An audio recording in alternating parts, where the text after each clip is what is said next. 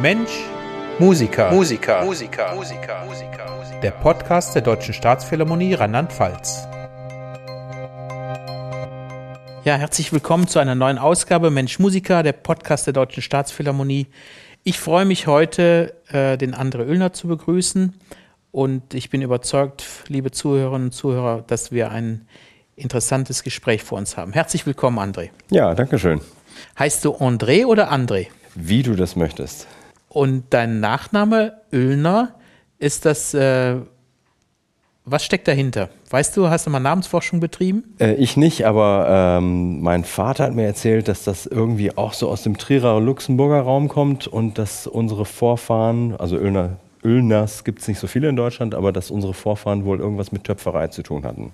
Okay. Wo, wo bist du geboren? In Heidelberg. In Heidelberg. Und hast äh, dann studiert nach deiner Schulzeit. Was hast du studiert? Ich habe Gesang studiert. Okay. An äh, wo? Ähm, ich habe äh, in den USA studiert an der Hart School of Music und ähm, das hat sich eigentlich äh, zufällig ergeben. Also ähm, ich habe ähm, ich bin mit 16 äh, zu einer Gastfamilie nach USA gegangen und hatte eigentlich mit, mit klassischer Musik so gar nichts am Hut. Ich habe äh, eigentlich eher Punkmusik gehört und, okay. und äh, dann war das aber so, dass diese Gastfamilie, die hatten drei Söhne und alle drei Söhne haben im Chor gesungen äh, und zwar im Schulchor und Schulchor war ein Schulfach, das heißt, äh, also in den USA hat man sieben Schulfächer am Tag und das heißt, du hast jeden Tag dieselben Fächer und mhm. Äh, so hatte ich jeden Tag eine Stunde Chorprobe. Mhm. Und dann noch im Kirchenchor und noch im Gemeindechor. Und ähm, dann hat das irgendwann angefangen, Spaß zu machen. Und dann habe ich noch im Symphoniechor mitgesungen und noch im Kammerchor der Schule. Und ähm, ja, dann ähm, blieb dieser Kontakt bestehen und äh, dann habe ich mich, äh, weil ich nichts Besseres zu tun wusste, für Musik-LK entschieden, neben Englisch. Und ähm, dann stand irgendwann die Frage im Raum, ob ich das nicht sogar vielleicht studieren will. Und dann habe ich äh, zwischen schriftlichen und mündlichen Abi meine Gastfamilie besucht, mit denen ich immer noch in Kontakt war. Und die haben gesagt, Mensch, bewirb dich doch einfach mal. Ähm, dann habe ich, damals musste man das ja als noch per Post schicken in den mhm. 90ern, habe ich mir meine Noten fürs, für die fachpraktische Prüfung Abitur nachschicken lassen und habe mich beworben, obwohl die, die, die, An, äh, die Anmeldefristen schon längst abgelaufen waren und durfte an zwei Hochschulen vorsingen. Und ähm, ja, so ist das zustande gekommen. Ja, verrückte Geste als Punk, äh, als Punk Ja, ich war kein Punk, aber ich habe Nee, aber äh, als Punk-Fan dahin und kommst aus den USA als, äh, als klassischer Sänger zurück, oder? Ja, so ungefähr. Wenn, wenn man das ganz platt und schnell ausdrückt. Ja, also es war tatsächlich sogar so, ähm, ähm dass, äh, dass ich, ich glaube, ich bin im Juni, ähm, also Juni 89 war das, bin ich nach USA und ich glaube im November oder so habe ich schon im, im, im, im Philharmonischen Chor im, im Verdi Requiem mitgesungen. Okay. Und fand das aber genauso cool wie, wie sowas wie Dead Kennedys oder so. Verrückt. Jetzt bist du bei uns Agent für Diversitätsentwicklung. Das mhm. ist ja, es ist ja ein weiter Weg. Ja, da, da ja. Ähm, erzähl uns doch, äh, wie es dazu kam, dass du dann vom, vom Sänger bis hin zu deiner jetzigen Tätigkeit dich entwickelt hast. Ach du meine Güte. Ähm, mh, hm, wo fange ich denn da an? Also wahrscheinlich äh, ist der erste Schritt gewesen, dass ich, äh, ähm, dass ich 2007 eine Ausbildung zum Theaterpädagogen angefangen habe und dann immer mehr angefangen habe, theaterpädagogische Projekte zu machen. Mhm. Und ähm, ja, dann äh, bin ich irgendwann, also äh, ja, ich bin dann vor, vor, äh, was haben wir jetzt, äh, also vor vier Jahren bin ich in Heidelberg gelandet und habe äh, in einer Theaterpädagogischen Akademie gearbeitet, da in der Schulleitung und äh, bin dann hier vorstellig geworden bei der Staatsphilharmonie, weil ich eigentlich über ein Kooperationsprojekt sprechen wollte. Mhm. Und habe hier den, den Intendanten eben im Gespräch kennengelernt und äh, ähm, fand das Gespräch sehr, sehr angenehm und äh, wir haben auch gleich ein, ein, ganz, also wie ich finde, ein sehr tolles äh, Projekt entwickelt. Ähm, und am Ende des Gesprächs sagte er, ja, wir suchen übrigens, oder wir, wir, wir, wir schreiben hier demnächst eine Stelle aus, vielleicht kennen Sie ja jemanden. Und das hat so im Hinterkopf so getickert. Und dann gab es nochmal ein Folgegespräch über diese Kooperation. Und am Ende des Gesprächs habe ich gedacht, also eigentlich gefällt mir das äh, sehr gut, wie, wie, auch wie der Umgang hier ist und, und das alles drum und dran. Und dann ähm, habe ich mich auf die Stelle beworben und so bin ich hier gelandet. Musstest du denn Kurse belegen, um diese äh, Agentenstelle auszufüllen oder äh, wie, wie war das? Boah, das ist ja eine sehr breite, also es, es gibt, glaube ich, relativ wenig Stellen, die sowas machen. Und das ist ja so eine, so eine sehr breit aufgestellte Querschnittsaufgabe. Also es ist ja nicht so, dass wir, dass wir einem Bereich, wie jetzt zum Beispiel Musikvermittlung, ähm, beigeordnet sind, sondern es geht ja durch alle, durch alles, was, was so eine Institution ausmacht, durch. Und ähm, ich, ich kann mir auch vorstellen, dass es kaum Kollegen gibt, die diese Breite auch in, in, in allen ihren Ausbildungsfacetten, äh, die, das, die das tangiert, die, das, ähm, die da bewandert sind. Und hast du dich denn da selber gebildet als Diversitätsentwickler oder hast du, äh, hab, kriegt man ja. einen Leitfaden da an die Hand oder ist, bleibt einem das selber überlassen, wie man sich da bildet und entwickelt? Also meine Stelle ist ja äh, Teil eines Programmes mhm. und in diesem Programm bekommen wir auch Fortbildungen. Mhm. Und ähm, es ist aber tatsächlich so, dass eben ähm, ja in den Bereichen, in denen ich äh, erstmal nichts wusste oder, oder mich erstmal kundig machen musste, dass ich da erstmal das erste Jahr sehr viel mit Recherche auch verbracht habe. Ja. Mhm. Und das, das war auch so gewollt. Also das ist von dieser Stelle, ist das eine Bundesstelle, die das äh, Das ist, ja genau, also das ist äh, von der Kulturstiftung des Bundes ein, ein Programm, das nennt sich 360 Grad mhm. und ähm, ist auf vier Jahre angelegt äh, und finanziert eben diese Stellen an den Häusern. Es sind 39 Institutionen, die daran teilnehmen an dem Programm. Äh, finanziert die Stelle und finanziert auch ein bisschen Projektmittel. Und du hast dir dann äh, aufgrund der Nähe zu Heidelberg, dass du gesagt, die Staatsphilharmonie könnte sowas machen oder hat die Staatsphilharmonie dich gesucht? Ach, es gibt ja immer diesen schönen Zufall im Leben. Und ähm, also ähm, ich habe in, ich, ich, ich, wohne mit meiner Familie in, in Mannheim-Seckenheim mhm. und äh, habe in Heidelberg gearbeitet und habe festgestellt in, diesem, in diesen Gesprächen mit unserem Intendanten, dass mir das sehr gut gefällt, was ich hier wahrnehme und dass das auch, äh, und das finde ich was Besonderes, ähm, dass das mit dem Familienleben vereinbar ist. Mhm. Also, dass die Familie nicht irgendwo hinterherziehen muss, mhm. was ja im Kulturbereich gar nicht so außergewöhnlich ja. ist, ähm, sondern dass, äh, um es mal so bildlich zu sprechen, also ich bin äh, am Anfang nach Heidelberg bin ich zur Autobahn gefahren, bin auf der Autobahnauffahrt nach links abgebogen, jetzt biege ich halt nach rechts ab. Mhm, mh. Wo siehst du die größte Entwicklungsmöglichkeit der Staatsphilharmonie in Richtung Diversität? Was ist da? Wir, wir sind ja ein Orchester multinational, 17 mhm. verschiedene Nationalitäten. Und für viele Außenstehende sieht das ja schon mal so aus, als wäre hier als wäre das divers. Vielleicht kannst du uns äh, unseren Zuhörern, Zuhörern und mir erklären, was der Unterschied ist zwischen multinational mhm. und divers. Ja, also an der Staatsphilharmonie arbeiten Menschen aus vielen Ländern mhm. ähm, und wir sagen, wir sind international.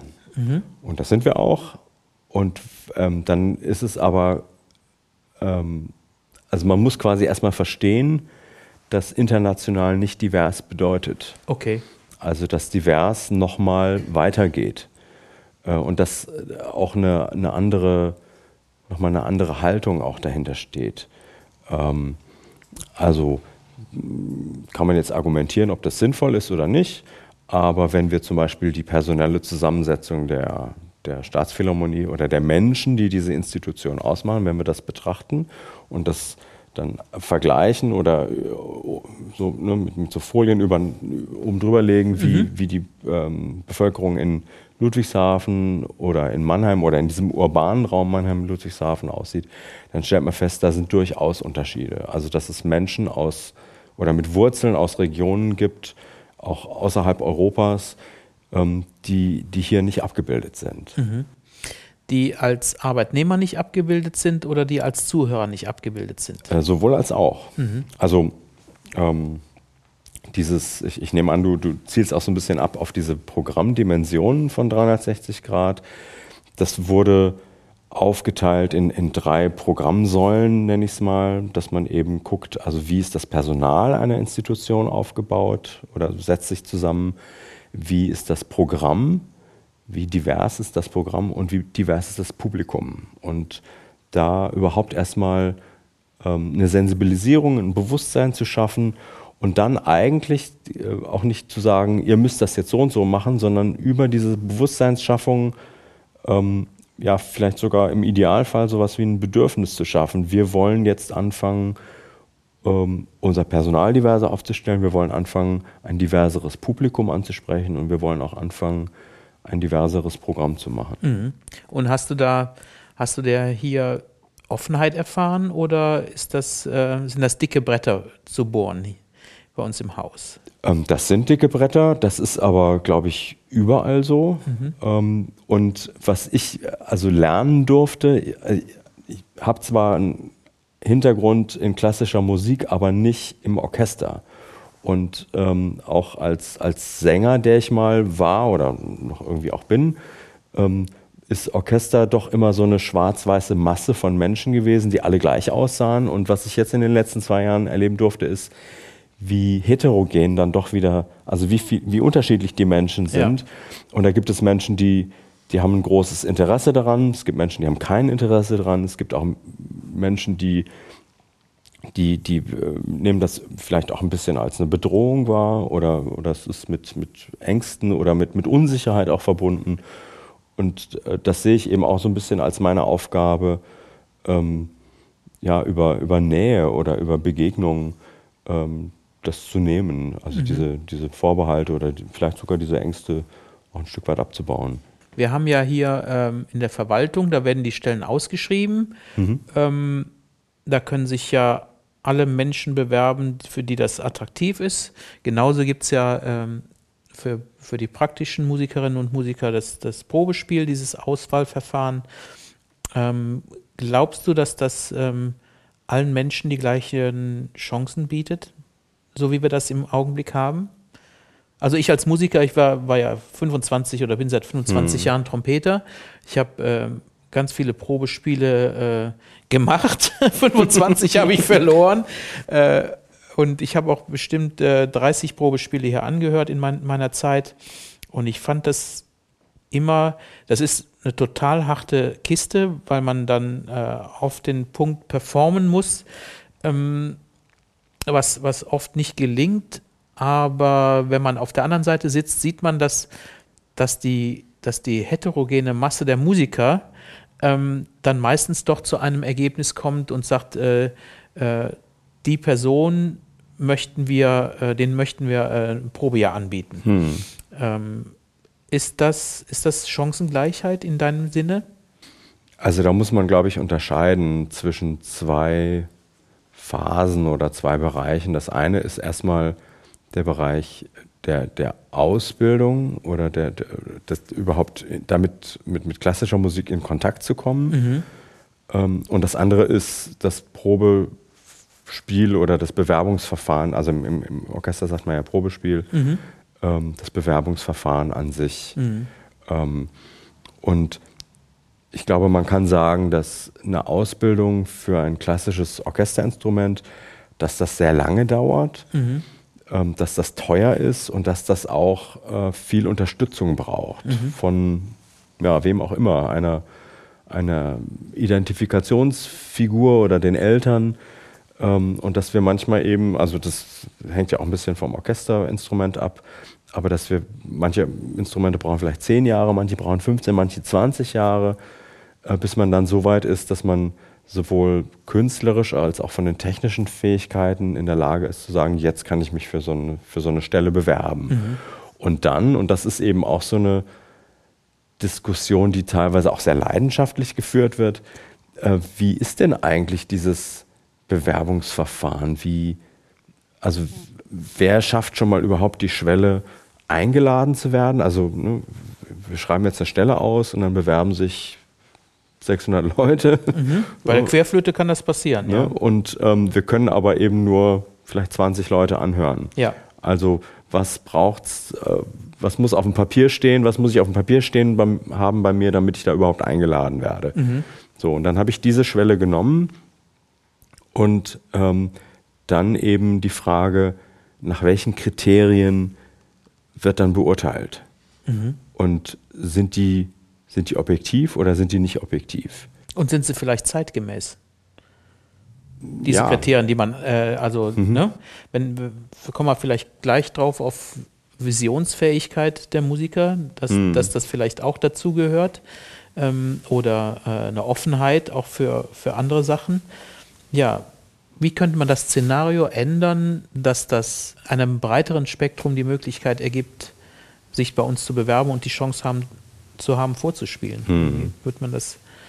Ja, das ist eine gute Frage. Also es gibt ja alle möglichen auch Auswertungen von, von Testverfahren. Äh, letztes Jahr im Sommer gab es einen großen Artikel in der New York Times, der sich mit diesen sogenannten Blind Auditions, das muss man vielleicht äh, für die Zuhörer, die, die dieses Verfahren nicht kennen, äh, kurz beschreiben. Also, dass man eben eine Art Vorhang auf die Bühne hängt und dass man die Person, die dahinter spielt, nicht erkennen kann. Es gibt sogar Orchester, die, die so weit die, die Regularien für das Probespiel festlegen, dass, dass sie sagen, bitte tragen Sie Schuhe, die so leise sind auf der Bühne, dass wir keine Rückschlüsse darauf ziehen können, ob sie jetzt Mann oder Frau, groß, klein, dick, dünn oder was auch immer sind, sondern dass wir nur ihren Instrumentalklang hören. Und ähm, dagegen kann man jetzt zum Beispiel argumentieren, dass es ja Teil des Musizierens, des Miteinandermusizierens ist, sich eben auch sehen zu können, ähm, dass das völlig wegfällt, also dass ich keinerlei Rückschlüsse auf auf die, auch auf die Kooperationsfähigkeit, sage ich jetzt mal, musikalisch äh, ziehen kann, wenn ich nicht sehe, wie die Person hinterm Vorhang sich verhält oder bewegt. Ja, und dagegen, ähm, gegen diese Blind Auditions kann man dann wieder argumentieren, oder wurde damals äh, letztes Jahr argumentiert, dass nachdem man das eben jetzt über 40 Jahre praktiziert hat, dass das Orchester trotzdem nicht diverser geworden sind.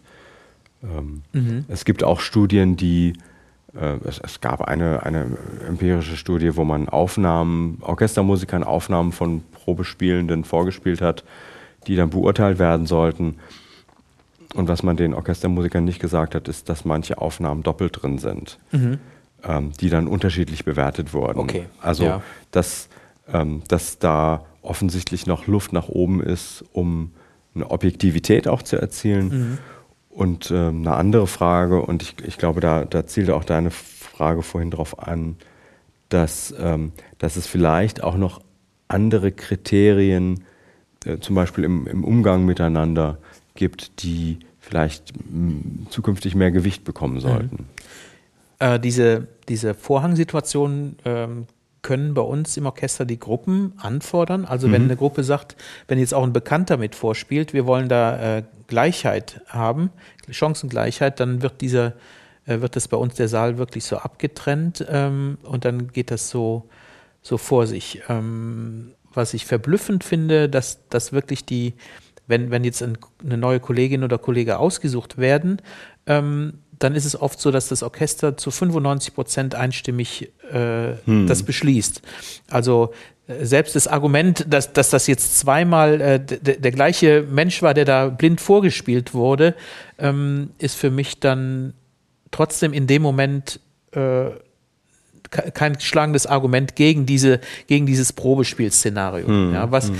was mich natürlich jetzt die ganze Zeit anschreit, ist das Wort Bildung, dass, dass diese, dass ja, diese hm diverse Sache eigentlich in, in der Bildung ansetzen muss und nicht, äh, und nicht bei, äh, in Anführungsstrichen, bei der Hochkultur jetzt. Also ich glaube, als Außenstehender ist es ist eine große Schwelle schon mal eingeladen zu werden.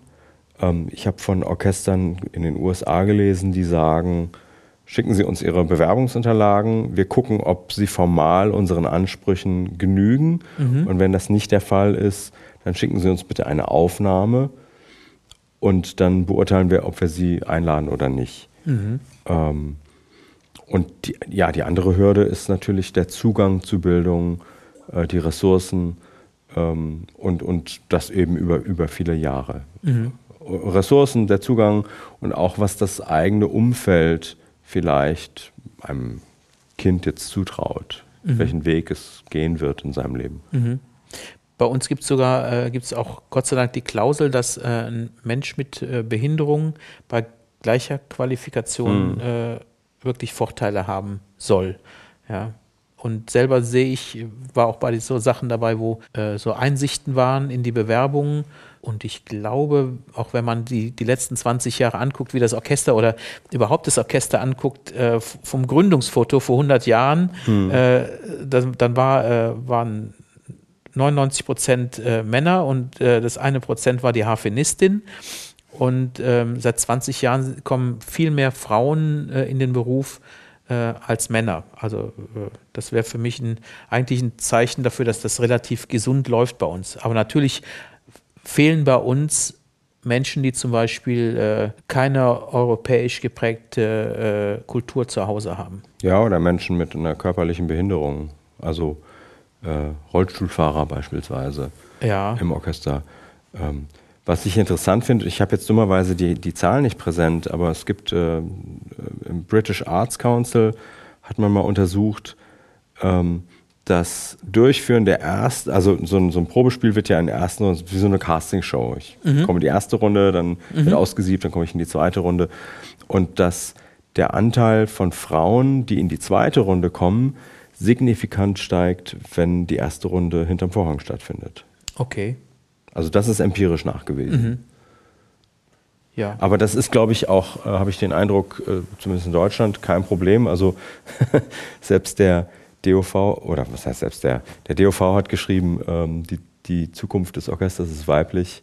Wenn man sich anschaut, wie viele äh, Männer, welch, wie viele Frauen, ähm, jetzt die binäre schlechter Zuordnung zu bedienen, äh, studieren, äh, in einem, studieren ein, ein Orchesterinstrument und, und äh, ähm, wie viele Absolventen wird es dann geben, Absolventinnen äh, und wie viele Menschen werden sich dann aus welchem Geschlecht auch immer auf eine Stelle bewerben. Die Zukunft ist weiblich. Ja, vielleicht müssen wir für unsere Zuhörerinnen und Zuhörer noch erklären, was die DOV ist. Das ist die Deutsche Orchestervereinigung, mhm. äh, die Gewerkschaft der Musikerinnen und Musiker. Ja, wie sieht das Orchester in der Zukunft aus? Also vielleicht, äh, ähm, vielleicht provoziere ich dich ganz arg und sage, äh, vervollständige mal den Satz, äh, wenn ich Kulturminister wäre, dann. Äh. ja, tut mir leid, das ist hier kein Zuckerschlecken. Aber hallo. Wenn ich Kulturminister wäre, dann. Ähm. Wenn du wirklich freie Hand hättest, was, wie, wie würdest du das im Sinne deines Berufes hier als Agent wie würdest du das umkrempeln? Oh, gute Frage. Also erst einmal finde ich das Orchester ähm, etwas verkörpern, im wahrsten Sinne des Wortes, was ganz wichtig ist und was ähm, ja auch, auch, auch musikalischerweise auch äh, in der ganzen Geschichte erklärt, wo wir herkommen und wie wir da gelandet sind, wo wir jetzt sind. Und also, ne, um, um zum Anfang zurückzukehren, sowas wie Punkmusik wäre ohne klassische Musik auch nicht denkbar gewesen.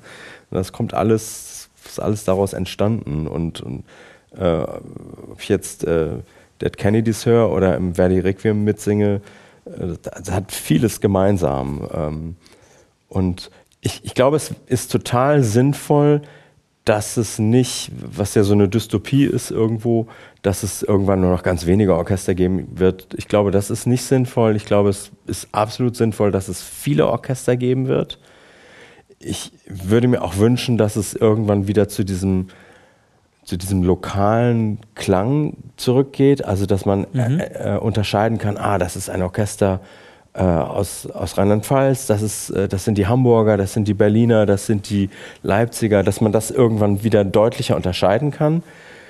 Aber ich glaube, von der, von der Organisation her, von der Strukturierung her der Orchester, ähm, es, im Moment haben wir noch ein System, was heißt noch? Im Moment haben wir ein System, ähm, wo eben einer oder eine vorne steht und sagt, so wird's gemacht. Mhm. Und ähm, ich glaube aber, dass sich die, die Gesellschaft mittlerweile weiterentwickelt hat und dass es andere Formen des Zusammenarbeitens gibt. Und es gibt für so, ein, für so ein großes Orchesterwerk ist das total sinnvoll, dass einer vorne steht und sagt, so wird's gemacht, weil anders es kaum zu organisieren ist oder gar nicht zu organisieren ist. Aber ich glaube, es macht Sinn, die Stelle von Orchestermusikern oder die Organisation von Orchestern dahingehend zu verändern, dass es auch noch andere Betätigungsräume gibt. Also Räume, wo Orchestermusiker ähm, nicht in ihrer Freizeit, sondern als Teil ihres, ihres, ihrer Stelle, ihres, ihres Arbeitsdaseins ähm, zum Beispiel ähm, etwas ausprobieren können.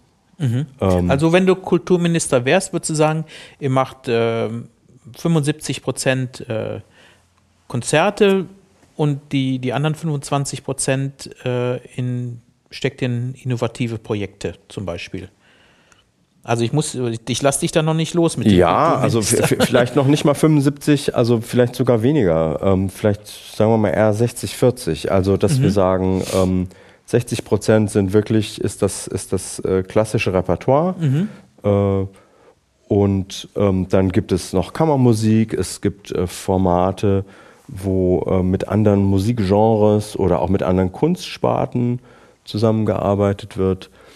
Und äh, dann finde ich, äh, äh, also was es, glaube ich, braucht, ist diese, die, diese klassische Musik aus, aus ihrer musealen Ecke wieder rauszukriegen. Mhm. Also, dass, äh, dass man guckt, wie, wie, kann man das, äh, wie kann man das wieder weiterentwickeln. Ähm, und, äh, und ja, da bin ich jetzt nicht firm genug. Also natürlich gibt es neue Musik, aber die ist eben, glaube ich, habe ich den Eindruck, sehr weit weg von, also das braucht einfach ein sehr spezialisiertes Publikum und ja.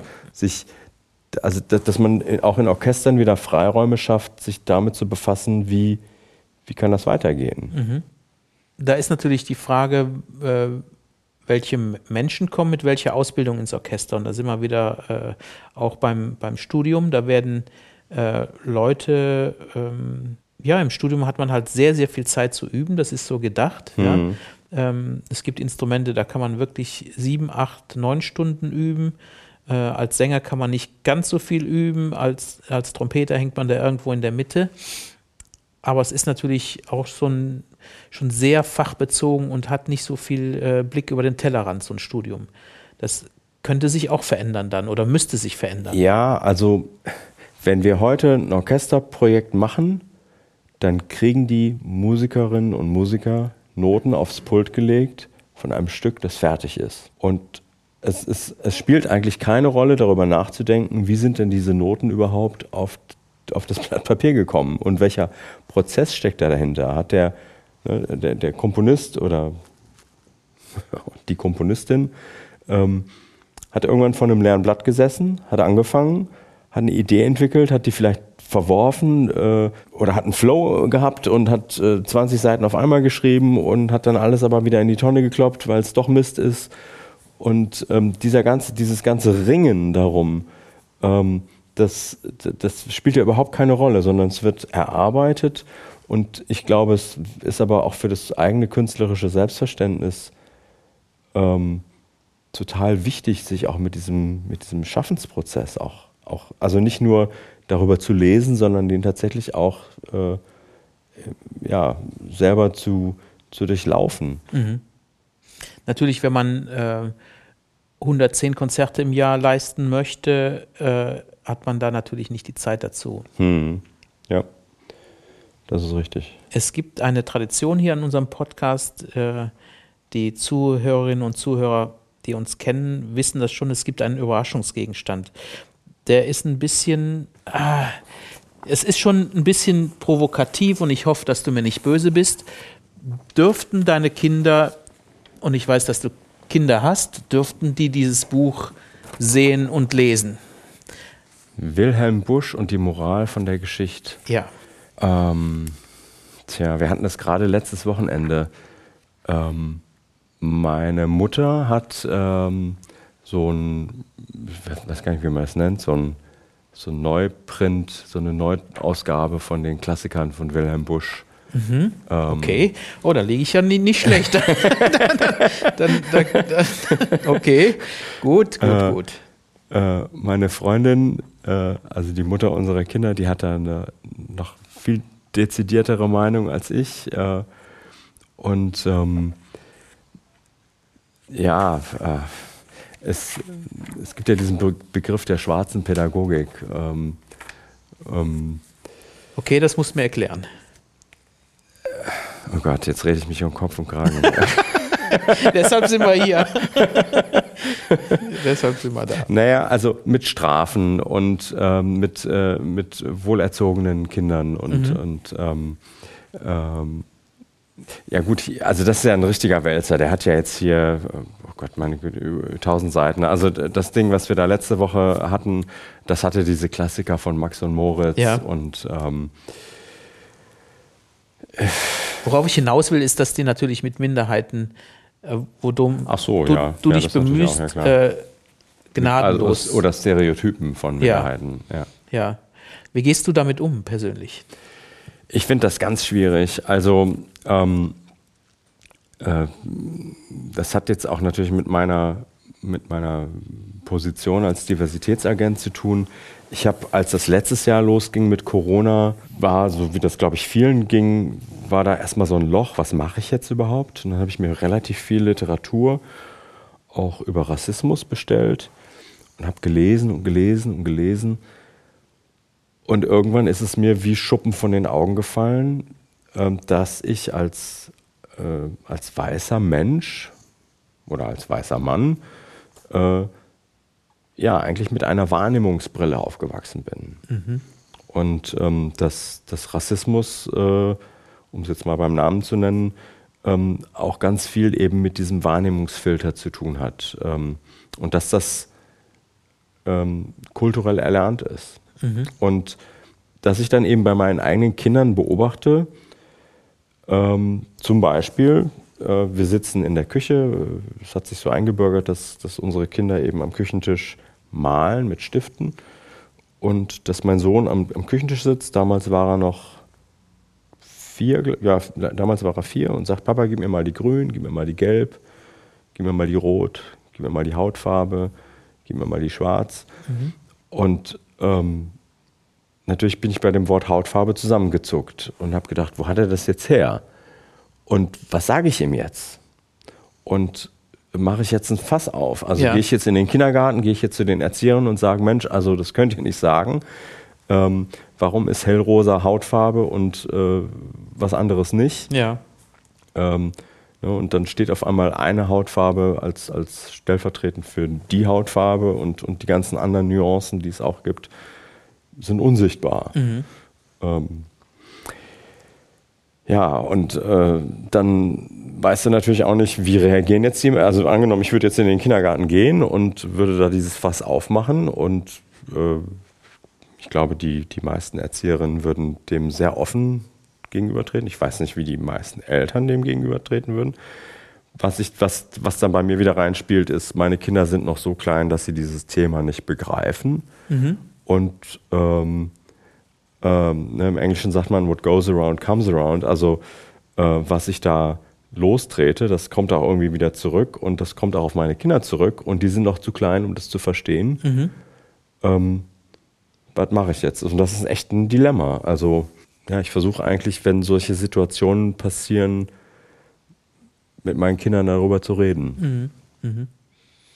Und du würdest dann so Literatur zuerst mal jetzt auch vermeiden, dass, dass da diese Stereotypen bedient werden und äh ja, es ist also es, es das, das ist die Art und Weise, wie wir die wie wir diese Brille lernen, ja. Mhm. Mhm. Das ist das ist ein ganz äh, das ist bei Wilhelm Busch so äh, mit Humor verpackt, aber es ist eigentlich ein ganz trauriges Thema. Ne? Das ist, und es ist, glaube ich, fast auch ein unlösbares Thema. Wir haben, wir haben mal kurz gesprochen, du sagst, dass, dass es so, ähm, so Aufnahmen gibt von, von Mimiken, die sich ganz äh, in ganz mikrofein verändern, wenn jetzt jemand reinkommt, mit dem man nicht gerechnet hat, der eine andere Hautfarbe hat. Ja, das äh, und das ist, glaube ich, äh, ja, das ist schwer zu lösen.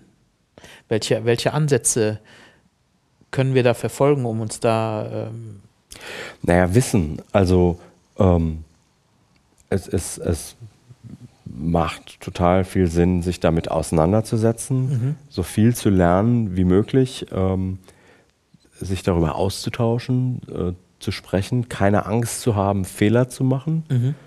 ähm, und sich einfach immer weiter sensibilisieren. Also in meinem Fall sind es über 45 Jahre, die ich mit diesem Filter gelebt habe und ähm, ich erlebe, also schon allein aufgrund meiner, meiner Aufgabe, die ich hier gerade bekleide, ähm, ich trete ständig irgendjemandem vors Schienbein mhm.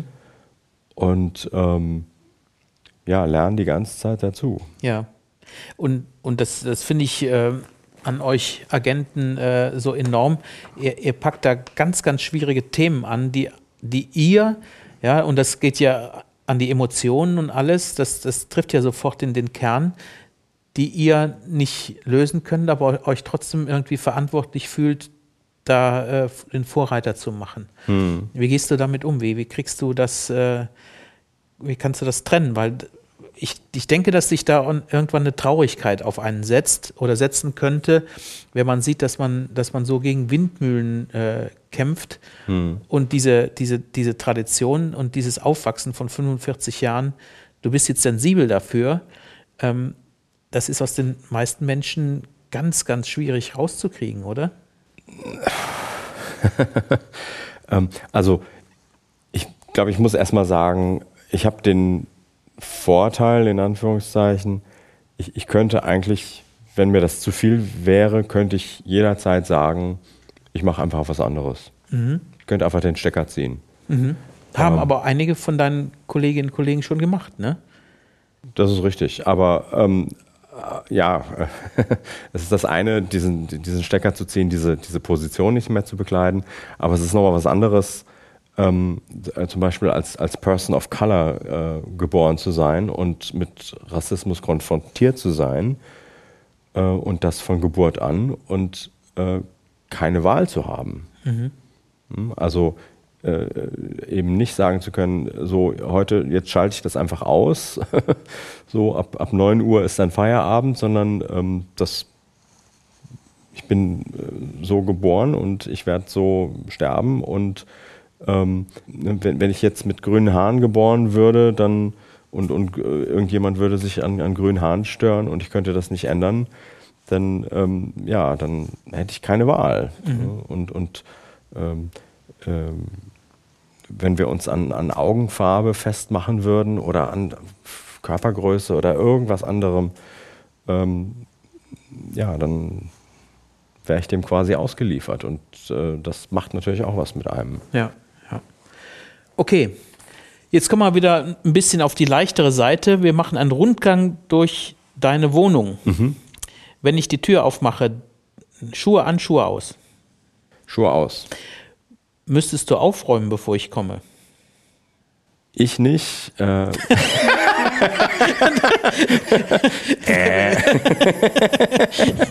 das, das, war nicht schlecht. Du nicht. Wer muss aufräumen? Ähm, also ich habe jetzt nicht so ein großes Ordnungsbedürfnis, aber meine Freundin hat ein sehr ausgeprägtes Ordnungsbedürfnis. Okay, dann würdest du das, äh, würdest du sie da einfach gewähren lassen. Ich ähm, lasse das so sein, wie das ist. Okay. Ja. Wohnst du in einem Altbau oder in einem Neubau? Äh, sehr gerne in einem Altbau. Mhm. Äh, Möbel, Ikea oder Rolf Benz? Ähm, also auf keinen Fall, glaube ich, Rolf Benz. Das kenne ich gar nicht. Kennst du ja nicht. Nee. Das ist so ein, so ein Edeldesign. Äh, Ach so, nee, nee, nee, um Gottes Willen. Also äh, Ikea und äh, mittlerweile äh, seit einigen Jahren bin ich Riesenfan von ähm, eBay Kleinanzeigen. Also das hat für mich auch eine, eine nachhaltige, einen nachhaltigen Aspekt. Ähm, alte Dinge, die noch was, die noch funktionieren. Also eher ein Stilmix im, im Haus. Ja, aber ähm, also äh, da hat auch meine Freundin wieder den Hut auf. Ähm, ich habe auch schon gehört, bei uns sieht es wohl aus wie in einem Wohnungskatalog oder so. Wie ist das jetzt gemeint? Weil es so viel ist oder? Nee, weil es einfach sehr stilvoll miteinander. Ah, okay. Ja? Okay, okay, okay, okay. Ähm, welche Bilder sind an der Wand? Ähm, viel vom Bodensee. Selber fotografiert? Äh, ja. Äh, viel von den Kindern. Mhm. Und äh, Bilder von den Kindern, also selbstgemalte Bilder. Selbstgemalte. Gibt es einen Fernseher bei euch im Haus?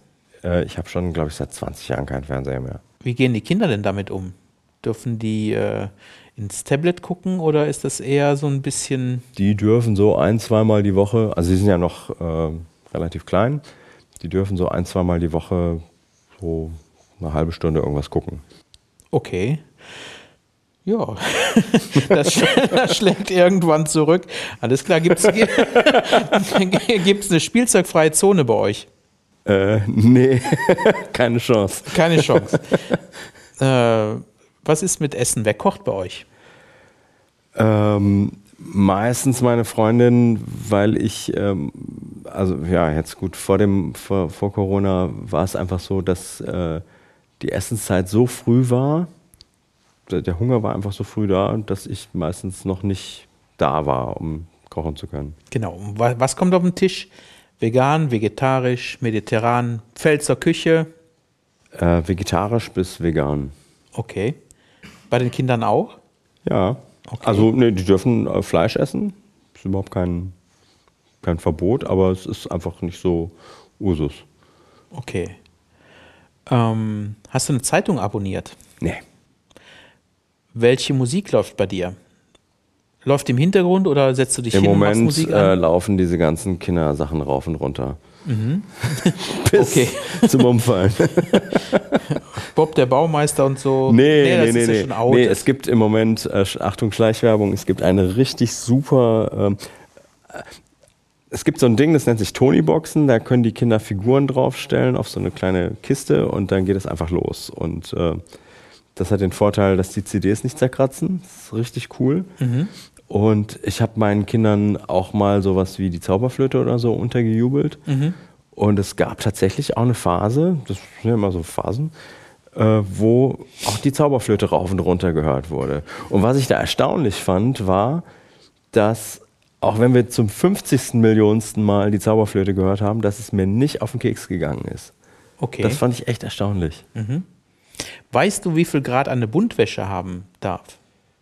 Ähm, ich glaube 40 Grad maximal. Okay, gut. Was muss repariert werden im Haus, was du schon lange vor dir herschiebst?